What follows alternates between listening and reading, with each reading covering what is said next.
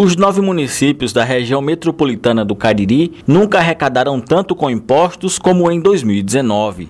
E a tendência é de que o recolhimento de tributos seja ainda maior em 2020. Os valores obtidos pelos municípios da região quase alcançaram a marca de um bilhão de reais, somando exatos 955 milhões. O levantamento do Jornal do Cariri considera a última década. Professor do curso de Economia da Universidade Regional do Cariri, o economista Aidano Ribeiro Leite explica que a arrecadação de impostos depende muito do cenário econômico, inclusive o nacional.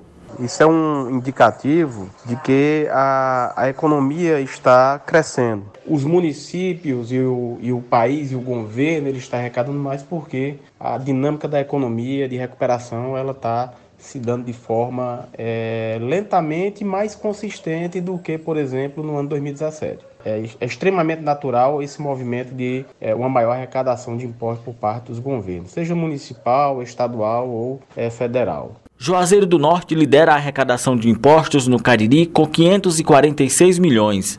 Na sequência estão Crato e Barbalha, com 169 e 62 milhões, respectivamente. Com quase 18 milhões de reais, Farias Brito foi o município que menos arrecadou em 10 anos.